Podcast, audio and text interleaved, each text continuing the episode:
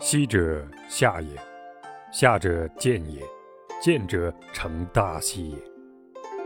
昔时有阵，可抵而塞，可抵而却，可抵而息，可抵而逆，可抵而得。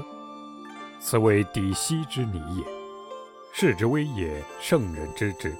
独保其用，因话说事，通达计谋，以识细微。精起秋毫之末，挥之于泰山之本。我们再看这段话的意思：所谓溪，就是细；微细不管，就会发展成小缝；小缝不治，就会发展成中缝；中缝不堵，就会发展成大缝，而使器物破坏。微缝刚刚出现兆迹时，可以治理它、堵塞它、控制住它的发展，甚至可以让它恢复原状。以此可见，事物败坏的兆迹刚刚出现时，圣智之士就能洞察一切，而且能独当一面地发挥应有的功用。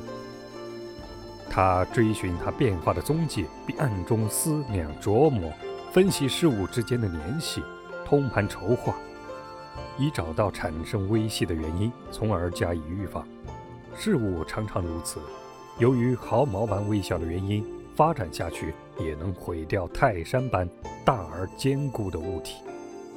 鬼谷子教我们要平时留心观察生活细节以及事物发展规律，总结人性以及利用人性以及事物发展。